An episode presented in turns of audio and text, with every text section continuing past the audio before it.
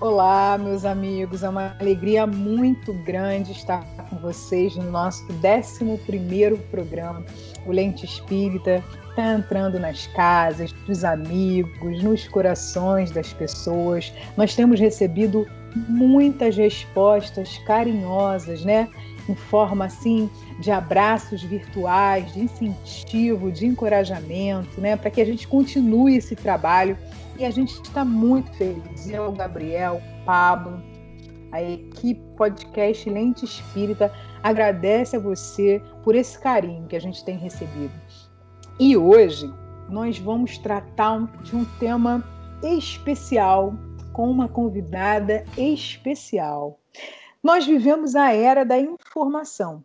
Segundo Augusto Cury, uma criança de 7 anos de idade tem provavelmente mais informação na atualidade do que o imperador tinha no auge de Roma. Né? Qualquer dúvida existente, basta um Google e o universo de informações se faz ali disponível. Porém, respostas corretas se misturam a respostas inverídicas. As fake news estão fazendo parte do nosso dia a dia e esse fato tem se tornado muito preocupante, especialmente agora, durante a pandemia, onde a desinformação, meus amigos, pode matar. Todos nós fazemos parte de algum grupo onde recebemos essas informações falsas, essas fake news, uma vez ou outra. Não raro, quando deparamos com essas cenas, nós temos o ímpeto de responder, né? de falar umas boas verdades, de entrar muitas vezes em discussões cansativas, tensas e comumente violentas. Existiria alguma outra forma de lidar com isso? Alguma maneira em que um diálogo mínimo pudesse existir? Para conversar sobre essas questões, quem vem conosco, Gabriel? Quem vem conosco é a nossa amiga paulista, que hoje está passando um frio enorme, a Ana, do Spirit Talks, que ela é expositora, criadora do Spirit Talks e co-criadora do Meninas Espíritas e estudiosa da comunicação não violenta, uma ferramenta muito importante aliada ao espiritismo para a gente entender esse tema de hoje. Não é não, Ana? Oi, gente, muito obrigada, viu, pelo convite. E realmente tá um frio para burro aqui em São Paulo. Não sei vocês aí, já tô querendo um pãozinho de queijo, porque eu sei que o Gabriel é de Minas, é isso, Gabi? Não sou, mas gosto de pão de queijo e posso querer. Jura? Jurava do... que você era de Minas. Não, mas tá tudo em casa. Eu Ai, moro. Eu sou aqui de Niterói e a Rosália é de ah. Campo Grande, tudo o estado do Rio de Janeiro. E a gente aqui hoje tá passando assim, não sei, tá um friozinho, daquele friozinho gostoso de ficar em casa, mas não aquele que a gente tem que se encapuzar. Hum, pois é, eu tô desse jeito e já coloquei uma fake news na mesa, né? Achando que você tá em Minas e na verdade não está. Então é um prazer estar aqui com vocês, Rosália também, Gabriel, e para esse projetão de vocês que é lindo de se ver, que mais pessoas possam conhecer, escutar e se aprofundar, porque é um tema que hoje a gente vai conversar que realmente mexe comigo, mexe com meu coração. Mexe com você e também eu acho que mexe com de todos nós e dos ouvintes também. Né? Para a gente iniciar um pouquinho o entendimento desse universo das fake news, Ana, antes de falar um pouco da comunicação violenta e tal, essas notícias falsas que impactam a nossa construção social são fatos novos? Hum, bem legal. É, é um tema que é interessante porque as pessoas acham que nasceram pela internet, né? E na verdade não. Inclusive as pessoas confundem um pouco alguns conceitos. Então a gente ouve boatos, a gente ouve fake news, a gente ouve mitos. Então, dentro da comunicação como um todo, né, do, das ciências humanas, a gente entende que boatos, por exemplo, não é de agora. A gente vem, inclusive, do século XIX, aquele tem um ditado popular, né, que não nasceu no século XIX, mas hoje a gente ainda fala, que é onde há fumaça há fogo. Então, os boatos, desde aquela época também já existiam, os rumores e toda aquela coisa. Tanto que, se a gente considerar, tem na Revista Espírita, Kardec ele até levanta esse tema em 1868, quando ele fala que tem um trecho né, na revista espírita que ele levanta e ele publica dizendo que há pessoas malévolas espalhando boatos de que o espiritismo era um obstáculo ao progresso. Então, Kardec já enfrentava boatos desde aquela época. E a fake news, ela simula tão bem que possui características com veracidades. Então, com a era da informação, que a Rosália falou no início, e pela internet, acabou que muitas pessoas acreditam em determinadas situações, em determinadas notícias, porque parece que é verídica, mas não é. No caso dos mitos, é muito mais sobre conteúdos mais fantasiosos, né? Não gera tanta credibilidade. Então, é, a gente permeia no campo do fantástico. Então, são coisas muito absurdas para serem verdade. E é interessante que Kardec já se apropria desse termo dos boatos, né? Ainda no século XIX, acho que saiu uma notícia da The HuffPost. Quem for procurar pode digitar no Google The HuffPost boatos ou fake news para as pessoas entenderem um pouquinho, porque a palavra fake news não é de agora, já era usada no século XIX como false news, então como notícias falsas e não fake.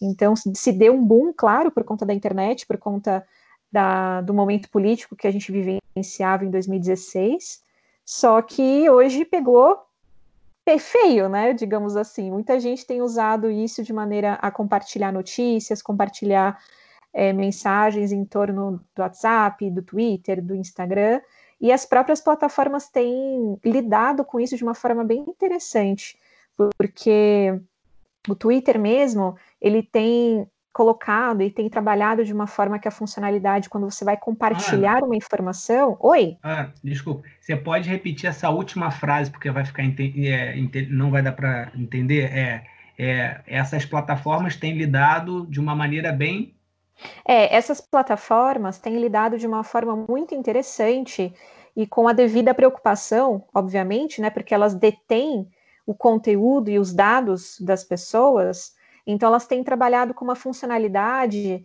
de, por exemplo, no Twitter, eles têm colocado algumas funcionalidades, testado algumas coisas, para que antes de você compartilhar, você tenha clareza de que você leu aquela notícia, ao invés de você compartilhar só porque você viu o título.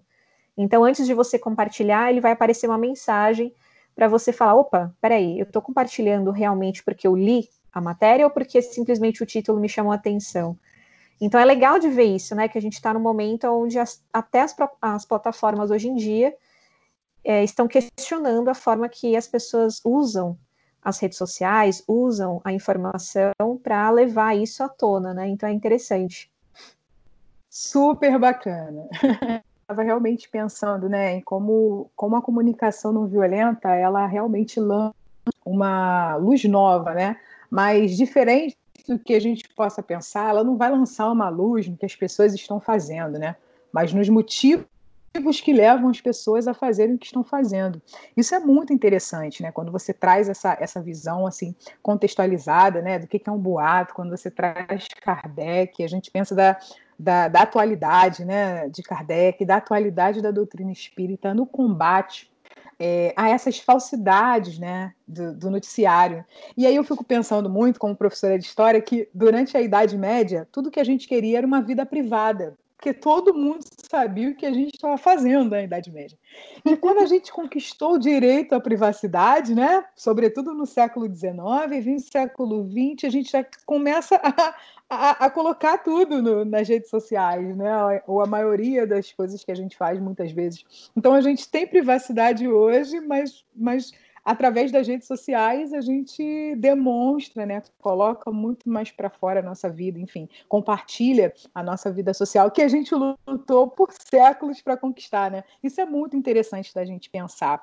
E como como Kardec, né, como o estudo de Kardec, de experimentação, de observação, né? Kardec ele, ele vai iniciando o diálogo com os seres invisíveis sem saber ao certo muito bem, né?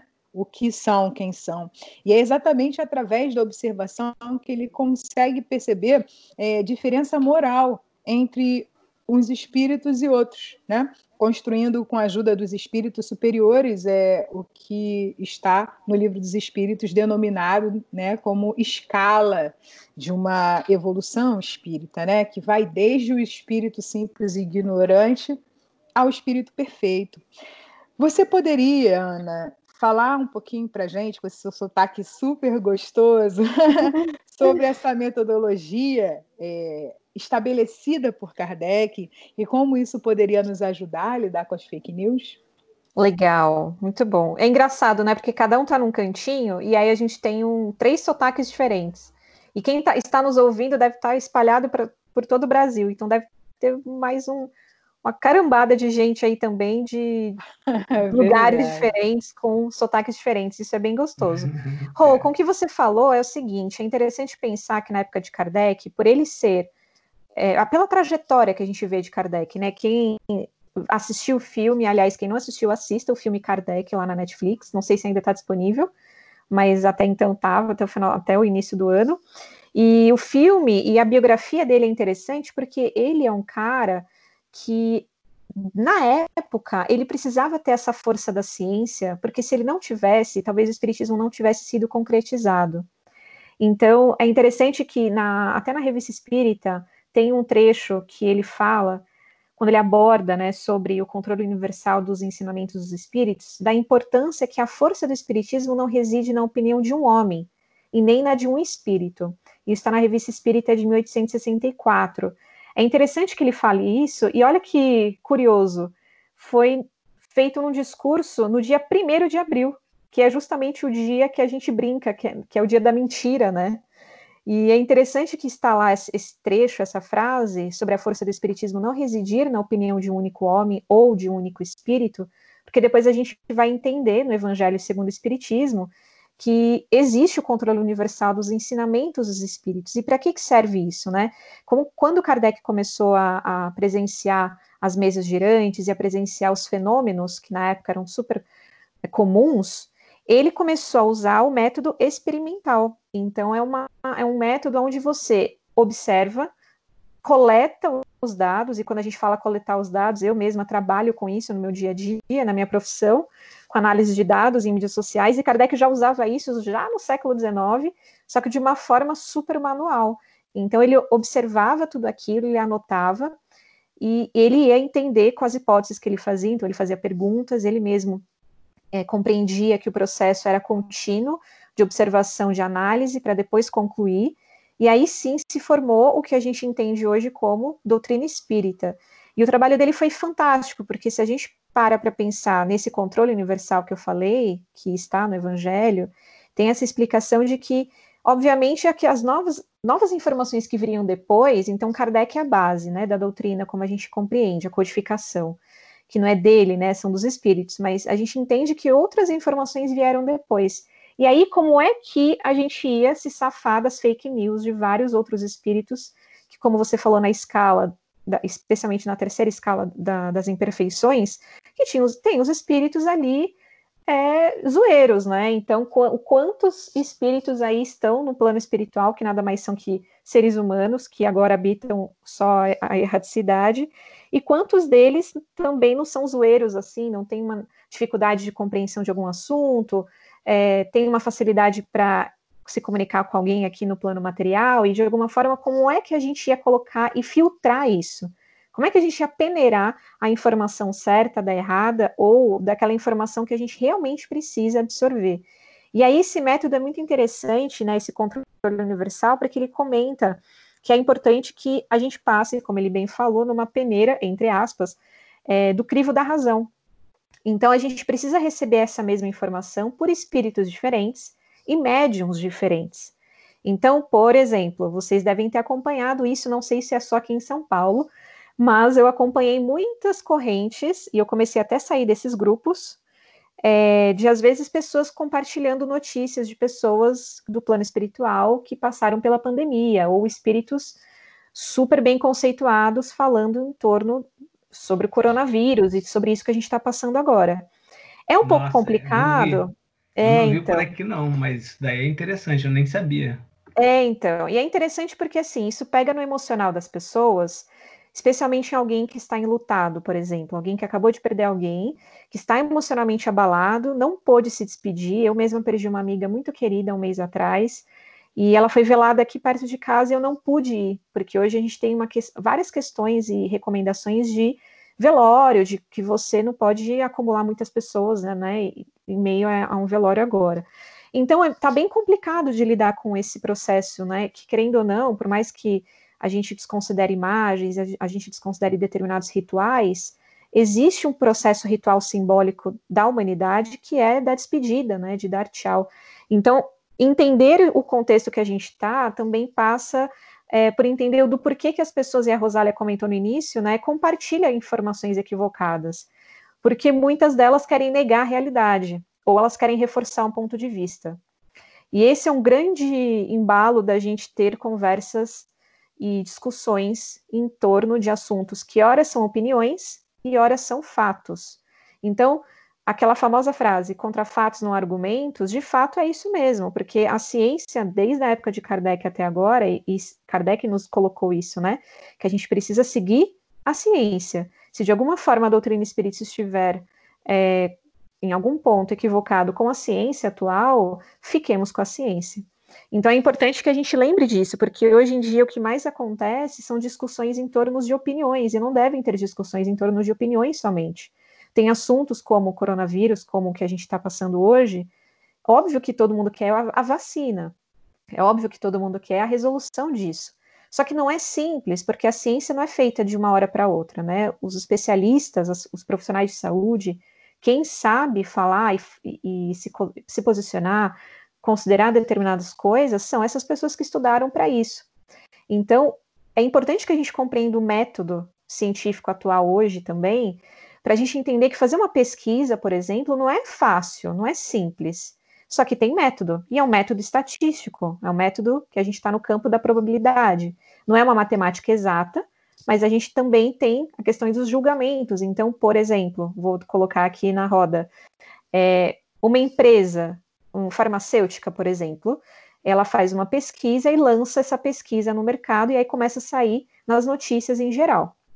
Só que é óbvio que uma pesquisa feita por uma empresa farmacêutica, ela vai querer colocar a notícia em torno de determinadas situações ali, concordando e afirmando que tal remédio pode ser potencial, é, tem um potencial bom e tem uma eficácia, talvez possivelmente melhor do que outros. Só que a gente precisa tomar muita, muita atenção com isso, porque uma pesquisa verdadeira, ela tem que ter essa origem, ela, a gente tem que ter essa curácia de se preocupar, de falar, peraí, da onde está vindo essa, da onde está vindo essa pesquisa? Primeiro ponto.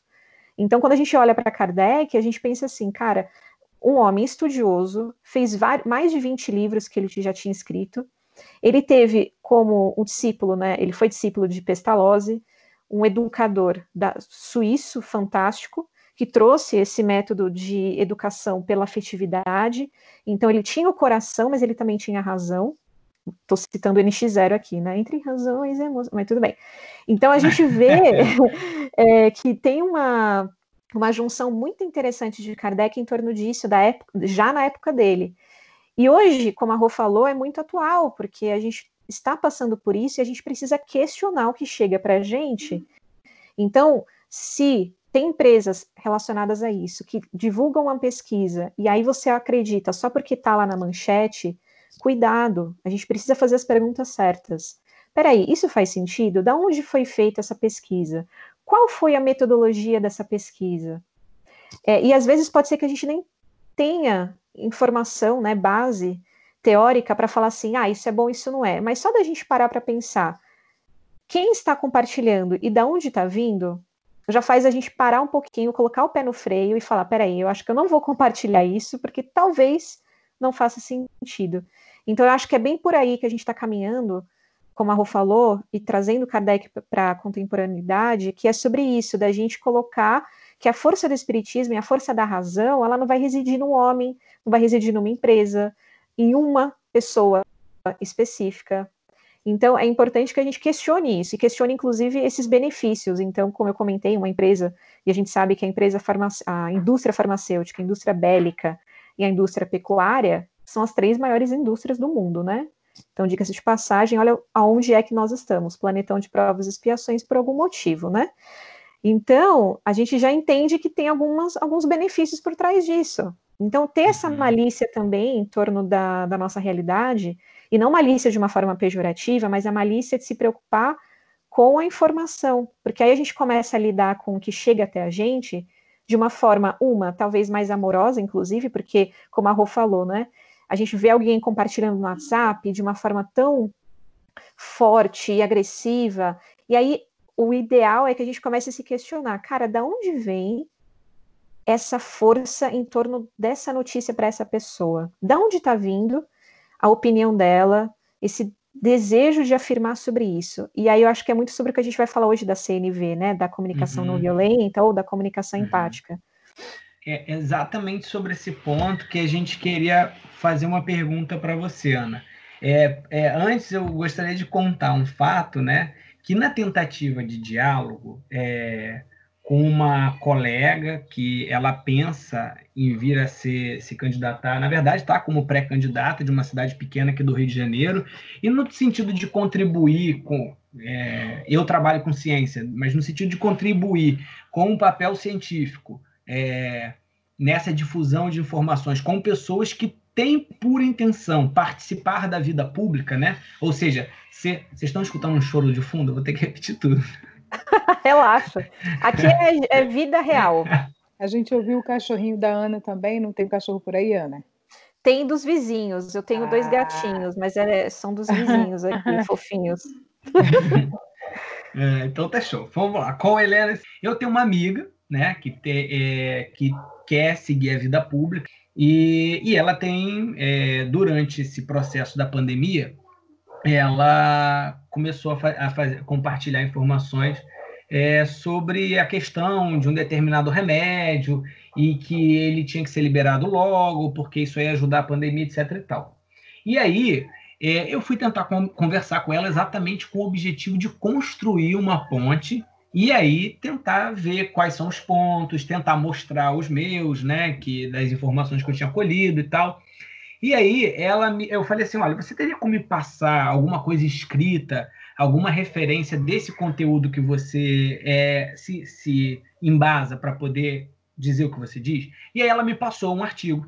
É, eu li o artigo e li quem são os autores que escrevem os artigos. Aí eu escrevi de volta para ela. Eu falei, olha, é, quem, tá, quem assina esses artigos aqui, olha, o primeiro é, é um químico industrial que não trabalhou na área da farmacologia, o segundo é um agrônomo, doutor em agronomia. O terceiro, ele dava aula, ele era químico, mas ele dava aula sobre a parte pedagógica que envolvia a química e não, não seguia uma vida acadêmica voltada ao estudo dos experimentos de farmacêuticos, etc. e tal. Ou seja, era uma série de pessoas que não tinham aquela fundamentação para poder explicitar aquela ideia, né? Aí eu mostrei isso para ela, circulei, olha, eu estou olhando só os dez primeiros é, autores aqui, e aí ela me disse assim depois: ainda assim, é, eu mantenho a minha ideia. E aí, é, o, que, que, o que, que me vem né, na cabeça nessa hora? Né? A gente.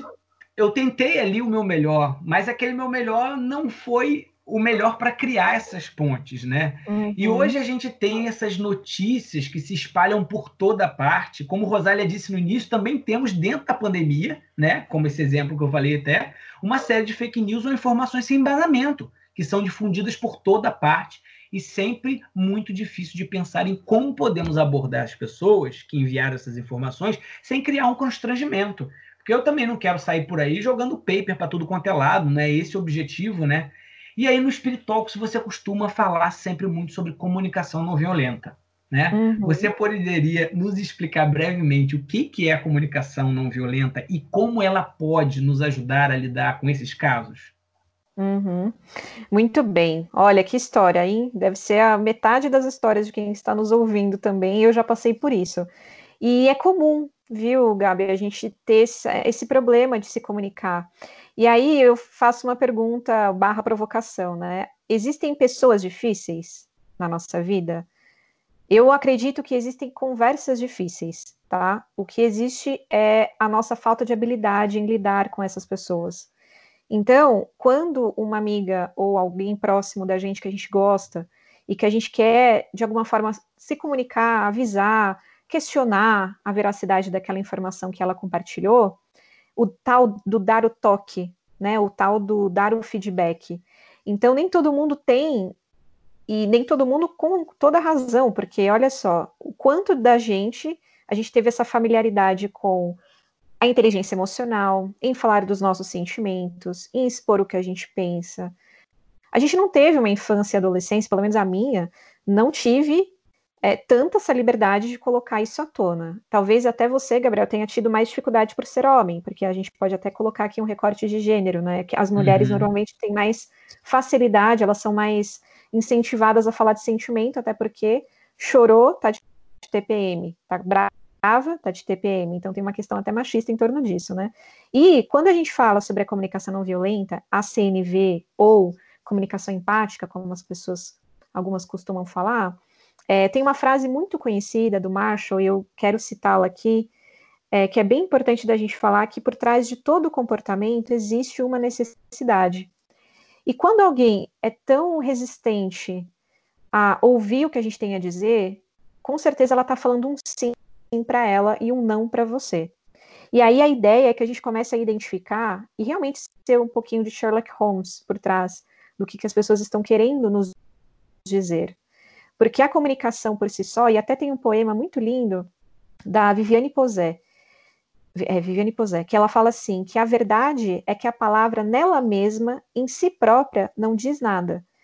Quem diz é o acordo estabelecido entre quem fala e quem ouve.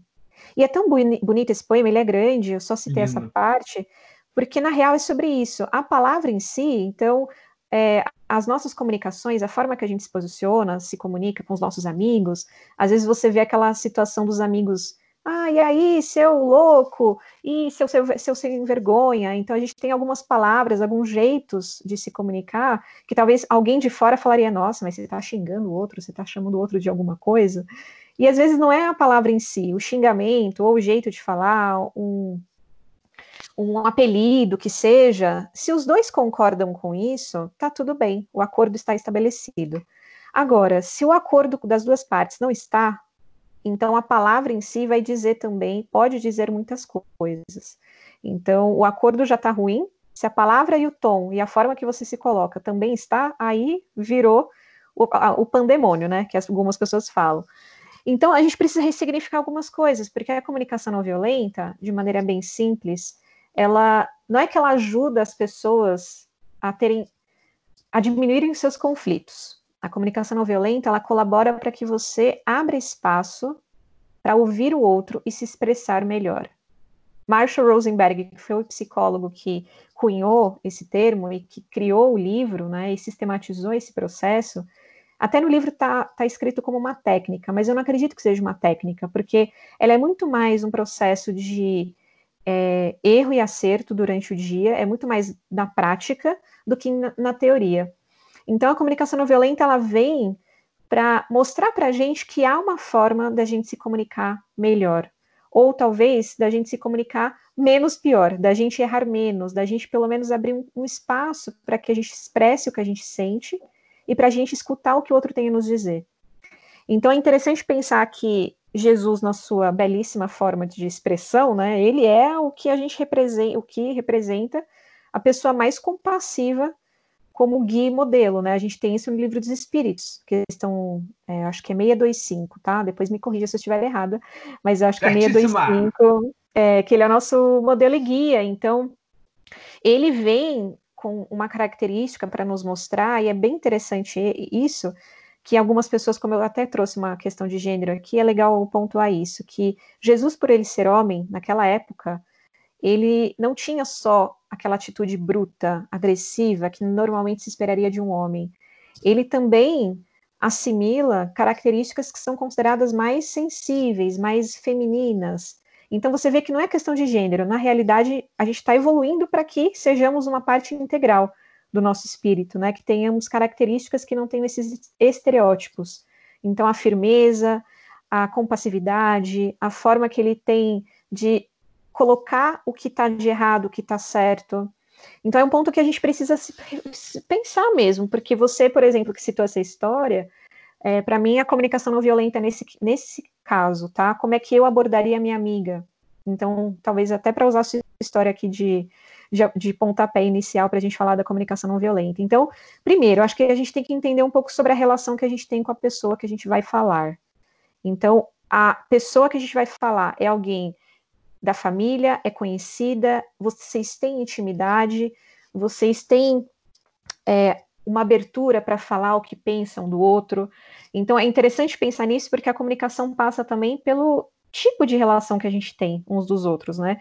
Porque quando a gente fala de empatia, e, a, e um dos pilares da comunicação não violenta é a empatia, a outra é a autenticidade. Mas falando de empatia, as conversas em torno hoje, em meio à ciência, em meio à pandemia, as situações que a gente vê, elas não se sustentam só pela empatia.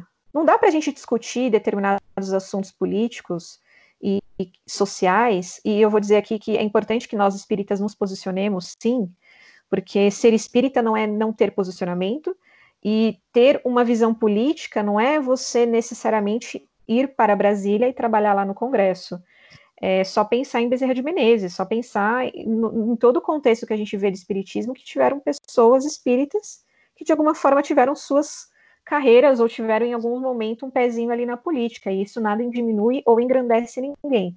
É só o, o ato como cidadão, que a gente quer ou não, se aprofundar em determinada coisa, mas para mim política é muito mais é, no sentido dentro do espiritismo, deve ser, na minha opinião, né, muito mais apartidária e, e, muito mais no sentido de você questionar suas atitudes do dia a dia, porque a política é isso, é questionar o consumo, questionar o que a gente veste, questionar as nossas atitudes. Então, agora, no período de imposto de renda, quantas pessoas não vão colocar aquela, sabe, fazer o jeitinho brasileiro, mas está lá reclamando do governo. Então, assim, eu vejo que a comunicação não violenta, pegando esse gancho do, da atualidade, é, tem conversas em torno, como, como, eu comentei, né, de pesquisas que você trouxe agora da sua amiga, que não vão se sustentar só pela empatia. Precisa ter argumentos, precisa ter uma conversa onde você coloca um ponto de vista e traz um argumento que foi é, pautado, sim, numa ciência, num método, numa análise, e que não tenha esse olhar que é um olhar dúbio, né, de pessoas que talvez flertam no tema, mas não tiveram necessariamente assim, aprimoramento em torno do assunto. Então, numa situação dessa, acho que é legal, primeiro de tudo, você identificar da onde está partindo, como eu falei, a, a ideia ou a necessidade daquela pessoa de afirmar tanto que há uma possibilidade de ter um remédio agora que resolva a, a, pandemia, que resolva o coronavírus. Então, talvez ela se sinta insegura uhum. nesse momento. Ela quer uma resolução, assim como todo mundo quer. Uhum. Então ela está se sentindo, como a maioria de nós aqui já, se, já nos sentimos, que, poxa, eu quero sair de casa, eu quero ter a tranquilidade de sair, de ir para o mercado, de não usar máscara, porque eu estou me sentindo insegura. E isso é interessante porque eu acho que a pandemia de agora está nos colocando com uma grande lupa em cada um de nós para nos lembrarmos que somos seres sociais. Então, somos bicho a gente esquece uhum. que somos animais. Então a gente esquece que somos seres que precisamos de contato, de afeto, de necessidades básicas, né? Tem uma pirâmide uhum. comum muito conhecida que a gente chama de pirâmide de Maslow, que a base dela é a fisiologia. Então as necessidades como dormir, comer, a segurança de ter um teto, né, a saúde em dia, isso são necessidades básicas. Então a comunicação não violenta, ao meu ver, e a Rô pode complementar muito bem, que ela também trabalha com isso, ela vem para nos mostrar um caminho para a construção, como você bem colocou, Gabriel, de ponte. E você vai construir uma ponte até a metade do caminho, fazendo que, com que a outra metade se, seja construída, mas que você consiga abrir esse espaço. Porque a comunicação não violenta e empatia, ela, sobre, é, ela é sobre abrir espaço. Então, é sobre você falar de você, se responsabilizar pelo que você sente, e ter curiosidade genuína pelo outro, porque ele não vai resolver problema, ele não vai resolver conflito. As pessoas têm que ter medo, as pessoas têm que parar de ter medo de ter conflitos nas suas vidas. Porque perrengue a gente vai ter, né, gente? Não tá lá no Evangelho? A causa uhum. das nossas aflições? É. Então a gente vai estar tá lá, a gente vai ter esses, esses problemas, esses perrengues, e o conflito é importante. A ciência, os métodos científicos evoluíram dessa maneira, porque for, foram pelas, pela tentativa e erro. Então, não, não concordo, vamos lá, vamos testar. E até hoje a gente está vendo isso, porque não tem uma vacina ainda, só que os grandes profissionais que estão em torno disso, as pessoas pesquisadoras, etc., estão fazendo o que podem para testar e errar. Então, é, existe até um, um, contexto dentro da ciência que é o julgamento humano, que é a parte mais humana da coisa, né, que a gente não pode ignorar pelos erros e acertos, tanto que a ciência ela evolui, ela não é parada. Ao mesmo tempo, a gente tem que estar aberto nesse contexto que a gente está agora, de compreender, de trazer argumentos que sejam factíveis, né? Então, para começo de conversa, então, acho que para essa sua amiga e para casos que eu já passei também, é, começar a conversa antes de mostrar o dado, ou antes de perguntar logo de cara de onde você viu isso, fala assim, cara, é, eu vi que você postou tal coisa e eu fiquei preocupada porque essa é uma informação que, pela minha experiência e pelas pessoas que eu sei que estão envolvidas nisso, XYZ, uh, não é bem assim que funciona. É, você está preocupada com isso? E perguntar para a pessoa, você pode me contar como você está reagindo ao corona? Ou como é que está a sua vida? Me conta um pouquinho, porque eu fiquei preocupada sobre essa informação. Percebe que o approach é diferente, ou seja, a abordagem é diferente. Você está querendo saber mais sobre ela do que sobre o assunto em si, primeiro. Porque uma coisa que é importante que a gente, da gente lembrar, né? É, a comunicação não violenta ela vem para lembrar a gente que a gente precisa de conexão humana. E antes da gente debater assuntos e a gente colocar a pessoa como errada e você acerta, é importante que a gente lembre desse, desse elo, dessa colinha, e não é Wi-Fi, né? É conexão, conexão verdadeira humana. E especialmente agora, que a gente está só no Wi-Fi, a gente precisa considerar que o contexto da vida do outro é diferente. Vai saber o que, que ela estava passando na hora para afirmar com tanta veemência sobre um assunto, sobre um, um, um remédio, enfim, que não tinha. É, eu sei do que, que você está falando, que não tinha necessariamente comprovação científica. Então, é muito mais sobre a gente começar a identificar o que existe no, por trás do outro, por trás daquela ideia, por trás daquele comportamento, para a gente começar a abordar, e se a gente quiser, porque demanda energia, demanda tempo, e eu acho que é sobre a gente também ir para o lado essencial, né?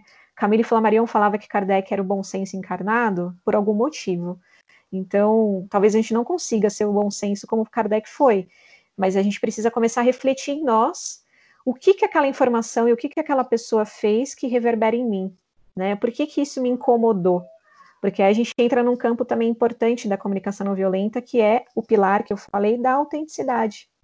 Porque a autenticidade é sobre você se expressar, de você ser verdadeiro com você, mas de você prestar atenção sobre as suas próprias atitudes também. Então é um processo que para mim é transformador. E a gente poderia falar por horas aqui, então eu vou parar porque fantástico. eu acho que já falei demais. Não, tá lindo, Ana. Fantástico, fantástico. Imagina. Fantástico uma aula aqui para todos nós, com certeza. É, é interessante que quando você foi fazendo né, a contestação, né, e eu fiquei pensando muito que ler o Marshall Rosenberg assim, e, e ler as respostas dos espíritos na lei de sociedade, né, que até fica como a minha dica do, do podcast de hoje, a gente dá uma relida na lei de sociedade, é, os espíritos eles dizem para nós, né, que nós fomos feitos para vivermos em sociedade, para aprender ensinar, para educar e para sermos educados. Mas é muito interessante uma observação que é feita pelos espíritos, que é feita pelo Martin Rosenberg, para todas as pessoas com comunicação violenta e que eu trouxe para minha vida assim como um exercício que eu entendo que não seja fácil porque não é, mas que é necessário, né? sobretudo nos dias atuais, que é o exercício de falar sempre em primeira. É, é, quando a gente está numa situação conflitante, a gente projeta muito as nossas insatisfações no outro, né? Sobretudo nesse momento, assim. Então, desculpa, faz falar. essa parte de novo, porque foi exatamente no ponto que você ia falar qual era o segredo que você ia trazer para o dia a dia que falhou. Esse eu não vou conseguir emendar. Tá bom. é, eu acho que a, a, principal dica assim, que o Marshall Rosenberg dá, né, que Kardec, os espíritos nos dão, é pensar e agir em primeira pessoa. Né? Nós vivemos uma, uma situação assim bastante difícil porque a gente não entende alguns comportamentos, né? E quando a gente lê a lei de sociedade, a gente vai lendo a lei de progresso, a gente vê as escalas do espírito, se encontra no estado, espiritualmente falando, que é inferior a muitos que estão na Terra e que é superior a muitos que estão na Terra. Então, educar, ser educado, né? aprender, ensinar é uma constante nessa vida social, né? E aprender a falar em primeira pessoa e agir em primeira pessoa é fundamental, porque a gente muitas vezes fica esperando é, soluções é, no outro, no governo, enfim, que nós poderíamos tomar, né? Diante de uma situação da falta de, de vacina, como a Ana é, muito bem colocou, é, poxa, não sai de casa, porque não tem, né? É um, é, é um fenômeno, uma, uma doença, um vírus que ele está em constante mutação no Brasil, que a gente não sabe mais de onde é que se pega, né? E, e só todo dia a gente vê no noticiário de pessoas infectadas e de pessoas, infelizmente, perdendo suas vidas, né? Então, é, a comunicação não violenta, ela seria um respiro de lucidez nesses momentos, um respiro de lucidez nesse tempo, nesse tempo tão polarizado, nesse tempo tão dividido e tão apaixonado, né? É, tem um historiador inglês chamado Eric Hobsbawm que ele escreveu na década de 1990 um livro A Era dos Extremos e ele diz, né, ele vai comparar sistemas políticos à esquerda e à direita, que são chamados extremistas, e ele, no livro, ele afirma que nunca os extremismos foram tão próximos, né? E se a gente pensar em situações de paixão, é, são situações realmente é, que são, estão próximas, infelizmente. Né? A falta de diálogo tem nos possibilitado enxergar é, insatisfações de uma maneira muito perversa, de uma maneira muito violenta.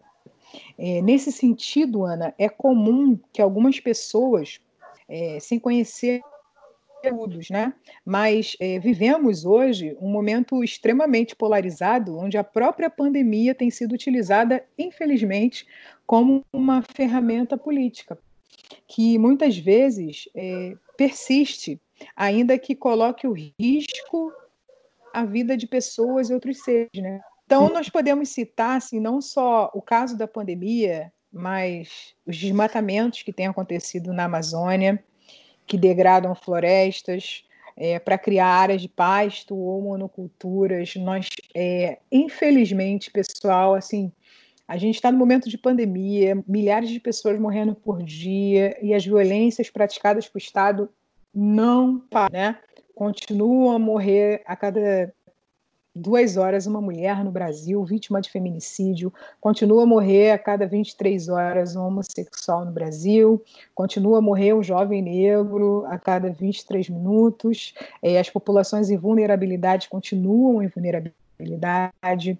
Nós estamos gravando esse programa no dia 28 de junho de 2020, que é o Dia Mundial é, de Orgulho LGBT e a gente pensa, é, reflete sempre por que, que ainda seja preciso dias de orgulho, é, dias internacionais de mulher, dia de orgulho LGBT, dia de consciência negra, porque a gente, no meio disso tudo, as violências, as populações, as minorias políticas ainda continuam intensamente, né? Nesse cenário todo apresentado, como entender a comunicação não violenta, inspirada no amor que Jesus nos ensinou, como uma postura ativa que ajuda realmente a solucionar o problema e não passiva permissiva. Uhum. Muito bom, Rô. E muito linda a sua frase e sua colocação em torno dessa, dessas datas tão importantes, né? Porque tem até um, um, um pensador digamos assim, né, um pensador austríaco, que é o Popper, Karl Popper, que ele aborda muito o paradoxo da tolerância. E a gente está vivenciando muito isso. A gente tem que tomar muito cuidado para a gente não ser tolerante com o intolerável. Então, racismo é intolerável, pedofilia é intolerável. A violência, no sentido amplo da palavra, que sim, colabora para matar uns aos outros, colabora para que de alguma forma a gente seja é, agressivo e de, de alguma maneira, é, transborde isso e afete a vida do outro ou de outro ser, é intolerável. Um ponto que a gente precisa lembrar é assim: Jesus nunca falou sobre a gente não agir enquanto ser humano, enquanto aqui pessoa encarnada, né, é, para não se defender. Ele nunca foi contra a defesa, ele foi contra a vingança. Então é importante que, quando a gente pensa na defesa, a gente está pensando de uma maneira, até no dia a dia, na defesa, obviamente, de acordo com essa pandemia, a gente precisa se defender dela, está inclusive no livro dos Espíritos, na lei de conservação, na lei de destruição, especialmente de conservação, que precisamos do nosso bem-estar. A gente precisa conquistar o nosso bem-estar, porque aí sim a gente consegue ter uma vida, uma encarnação que a gente consiga evoluir, que a gente consiga utilizar aqui dos, dos das nossas, enfim, necessidades e, e, evoluir a partir delas. Então é importante isso que você me falou, porque é, é muito em torno do que a gente está vivenciando mesmo, porque a comunicação não violenta ou a mediação de conflitos, que está bem conhecido hoje, hoje esse termo, ela é ótima, sim, para esses âmbitos de lado A, lado B e da gente chegar no denominador comum.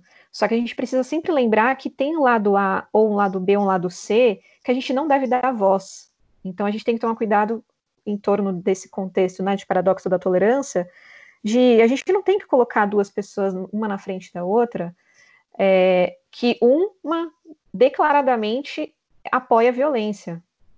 Não, não dá para abrir espaço para essas pessoas, entende? Eu acho que é bem importante que a gente considere Jesus na atualidade com esse olhar crítico e com bom senso. Então, o bom senso é: ambas as pessoas têm os direitos humanos como base. Então, vamos partir daí para melhorar e construir novas políticas públicas que atenda a grande maioria, e não só algumas pessoas. Então, eu entendo a política dessa forma, sou zero especialista nisso, só que o ponto é a gente também virar a chavinha e trazendo mais para contexto da comunicação não violenta sobre a natureza humana. Porque a gente precisa desconstruir um pouquinho o estereótipo que a gente criou da natureza humana. Então, quando a gente, por exemplo, até percebe Kardec, ele nada é bobo, ele fez duas edições do Livro dos Espíritos, para quem não sabe. A primeira foi em 57 e a segunda foi em 60, 1860, se eu não me engano. E ele fez a segunda edição porque, na época, Charles Darwin ele lançou um livro que é A Origem das Espécies. E ele incluiu Kardec, depois nessa segunda edição, uma quantidade imensa, um capítulo só dedicado aos três reinos, incluindo os animais. E é interessante que, quando a gente observa, por exemplo, atitudes violentas, agressivas às pessoas, às vezes a gente considera, ah, é normal.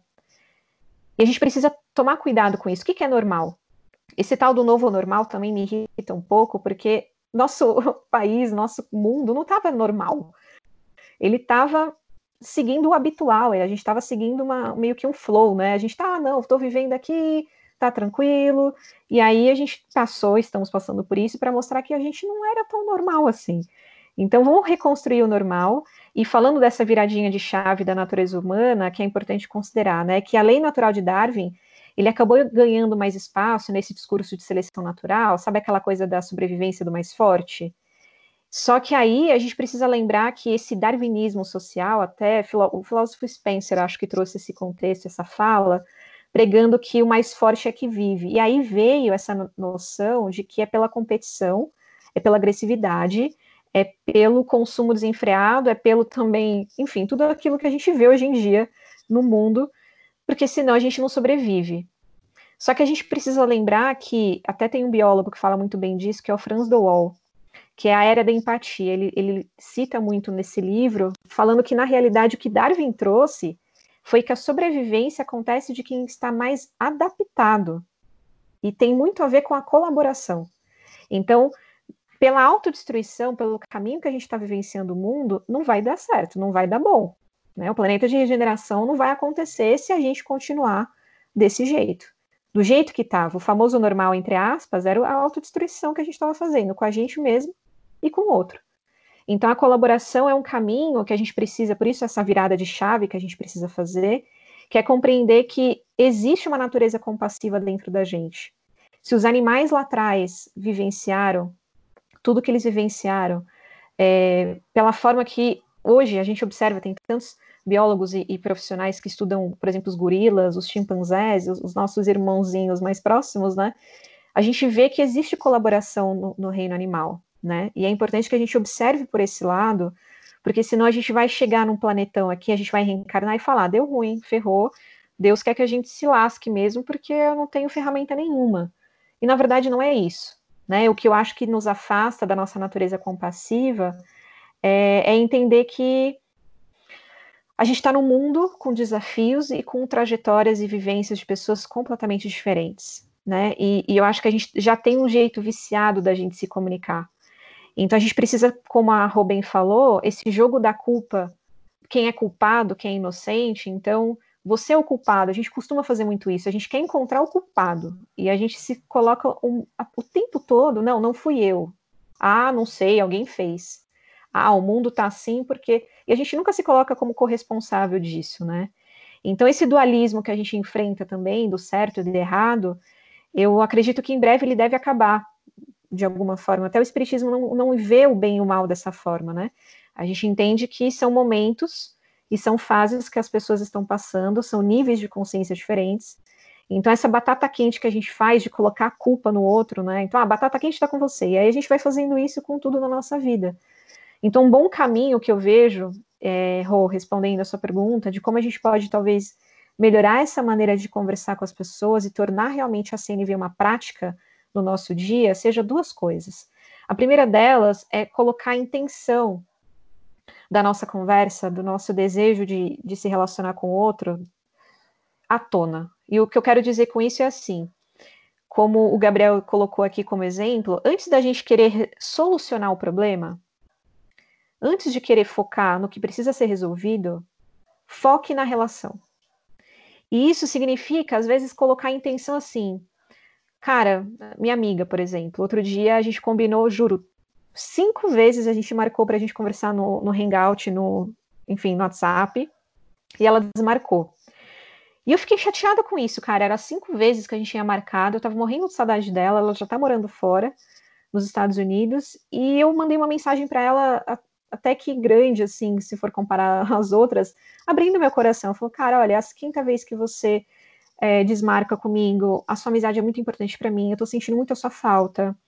Em nenhum momento eu, pelo menos eu tentei fazer isso, né? Depois a gente conversou, ela ficou muito feliz que eu abordei ela desse jeito, porque ela não estava conseguindo organizar a vida dela e os horários dela estavam malucos e eu não sabia disso. E se eu tivesse ido com a sede ao pote, né, de colocar ela como a culpada, que amiga, irresponsável, e talvez até ter xingado ela, eu não teria aberto a conexão que a gente teve, inclusive, quando a gente conseguiu conversar, e demorou, tipo, gente, três horas e meia a conversa, foi maravilhosa.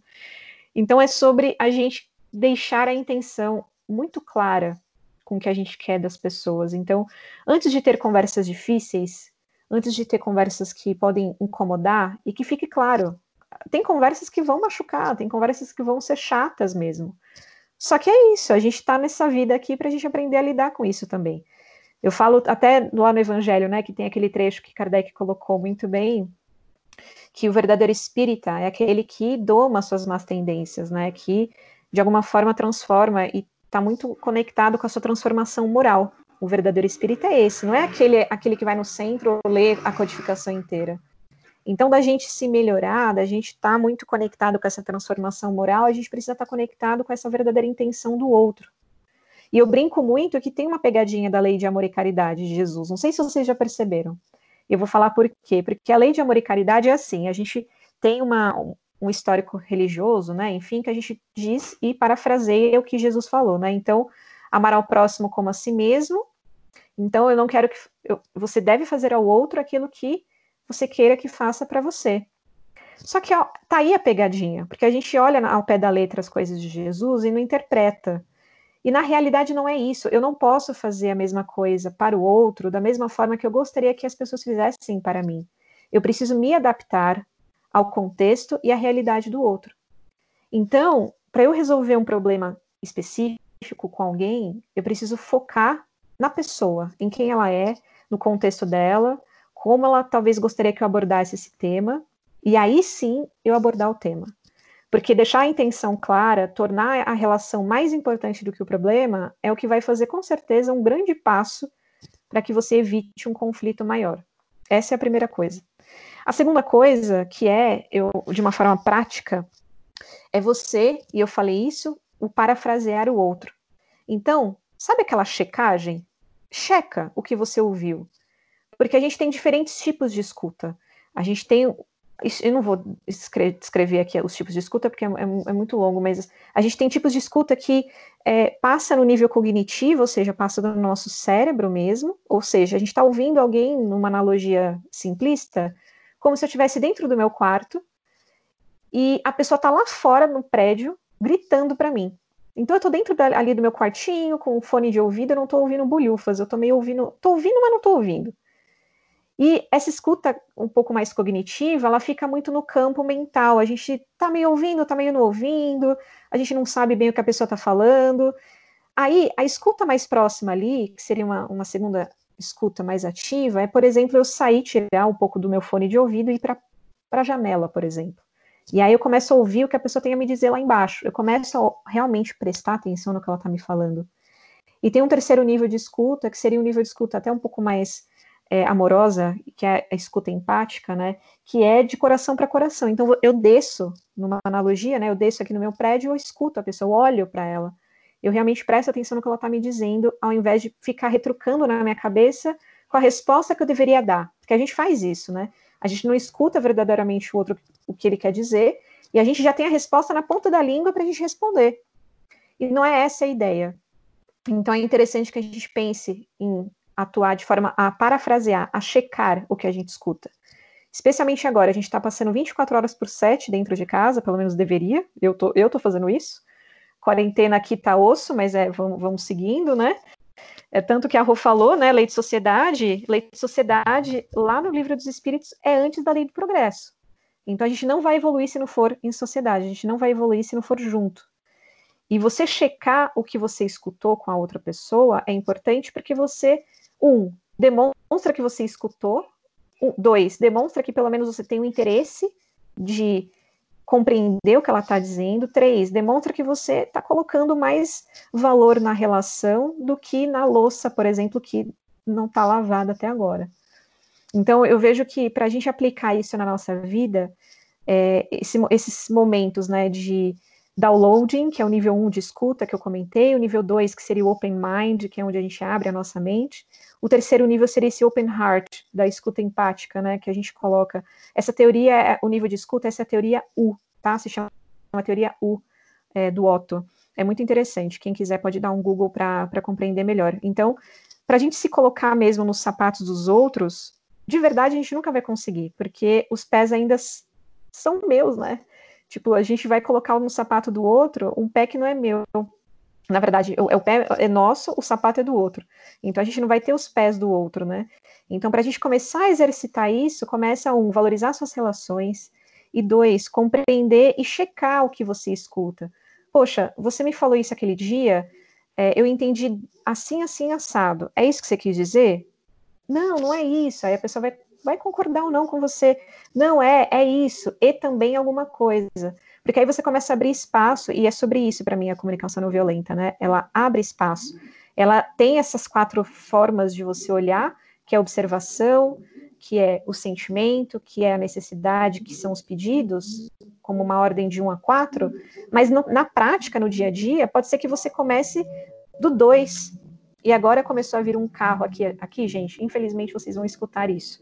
Que é o moço, acho que de São João, que está vindo aqui no bairro e é isso aí, a gente tem que ter empatia com o que está acontecendo fora da gente. Ótimo, véio, botar em prática na hora.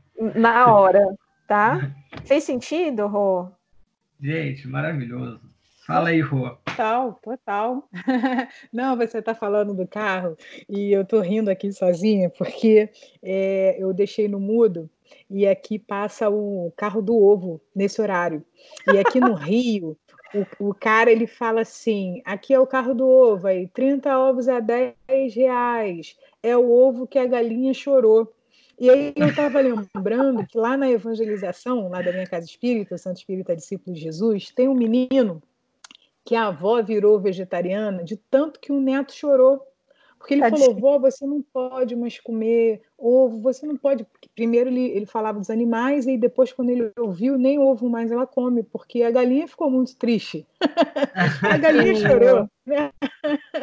então, é bem essa, essa Crianças maravilhosas, gente. Ai, né, para o mundo animal.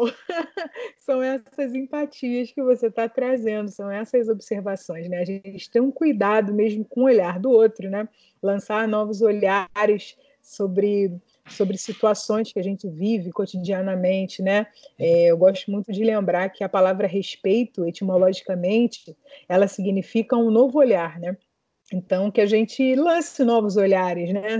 Sobre situações cotidianas, para que a gente possa aprender um pouco mais sobre as pessoas e principalmente com as pessoas, né? Eu acho que esse programa, sua fala, assim, tão, tão lúcida, tão afetuosa e tão amorosa, é, nos enriqueceu bastante, sabe, Ana? A gente agradece demais, porque, caramba, que momento, né? Que momento, que falas que necessárias para a gente viver, né? A partir Obrigada de agora. a vocês, assim. gente. Vocês, Obrigada de verdade, são as pessoas que me inspiram a ficar mais pertinho do espiritismo, a lembrar que o espiritismo é diferente dos espíritas. Eu me coloco como, é, como essa pessoa que eu sou difícil, tenho os meus defeitos, e o movimento espírita também tem os seus próprios defeitos, né? Eu estava falando sobre isso com o Gabriel logo no início da conversa, antes da, da gravação, e a gente precisa unir forças, sabe?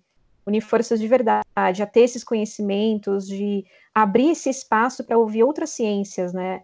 As ciências humanas, as ciências sociais são coisas que é, são muito importantes da gente se aprofundar. E nós, como espíritas, tem muita gente estudiosa de mediunidade, obsessão, que eu não entendo bolhufas ao mesmo tempo, a gente precisa entender a humanidade, né? A gente precisa entender do ser humano, porque espiritismo é para pessoas, não são só para espíritas, são para as pessoas, é para a gente entender o mundo, para a gente entender as relações. Então, é muito importante isso. A Rô trouxe uma bagagem é, é, de história, eu também fiz questão de pontuar isso, fiz né, as minhas anotações antes da gente começar, mas porque é importante que a gente fale sobre isso, porque isso também é espiritismo, né?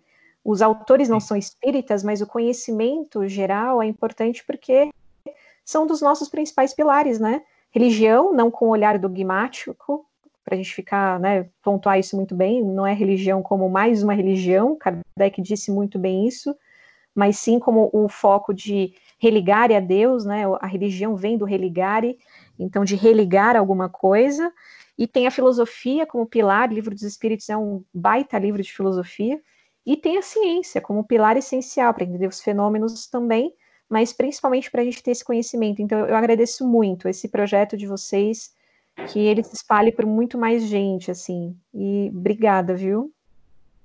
E, gente, olha, a minha felicidade é enorme, porque, assim, é, é, eu falava com a Ana que antes de começar, né, que o nosso sonho, quando a gente começou o Lente Espírita, era de construir um espaço de reflexão onde a gente jogasse uma lente sobre o espiritismo, né, Rosário?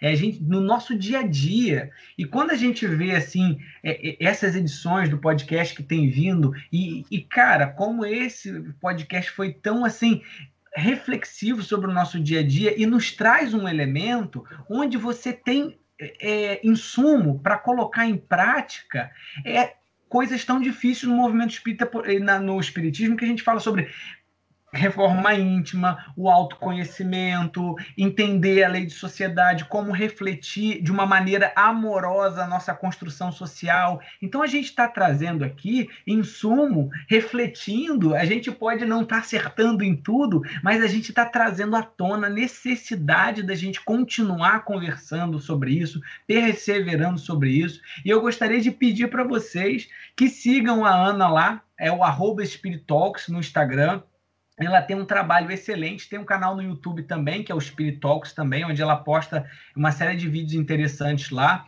O e-book dela sobre a comparação do espiritismo com Harry Potter, como é o nome, Ana? Ah, é, é o e-book Harry Potter Espiritismo. Olha eu deixei isso. lá, no, é, eu deixei lá no, no Instagram. Eu sou Potterhead de carteirinha, todo mundo sabe, quem me conhece sabe, então foi um prazer unir essas minhas duas paixões, Espiritismo com Harry Potter. Porque Olha olhar também para a cultura pop é compreender também o, o, interesse de uma geração, o comportamento. Eu amo Sim. de paixão, então está disponível lá.